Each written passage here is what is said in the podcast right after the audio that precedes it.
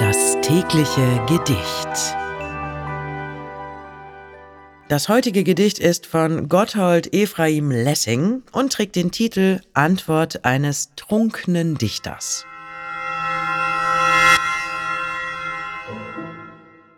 Ein trunkener Dichter leerte sein Glas auf jeden Zug.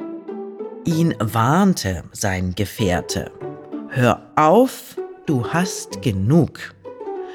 Bereit vom Stuhl zu sinken, sprach der, du bist nicht klug. Zu viel kann man wohl trinken, doch nie trinkt man genug.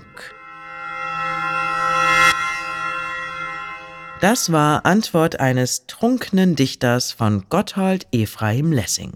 Wenn du dein Leben täglich mit Poesie versüßen möchtest, dann folge oder abonniere uns. Das tägliche Gedicht ist eine Produktion von Bose Park Productions. Mein Name ist Miki Sitsch und ich sag bis morgen. Das tägliche Gedicht. Bose Park Original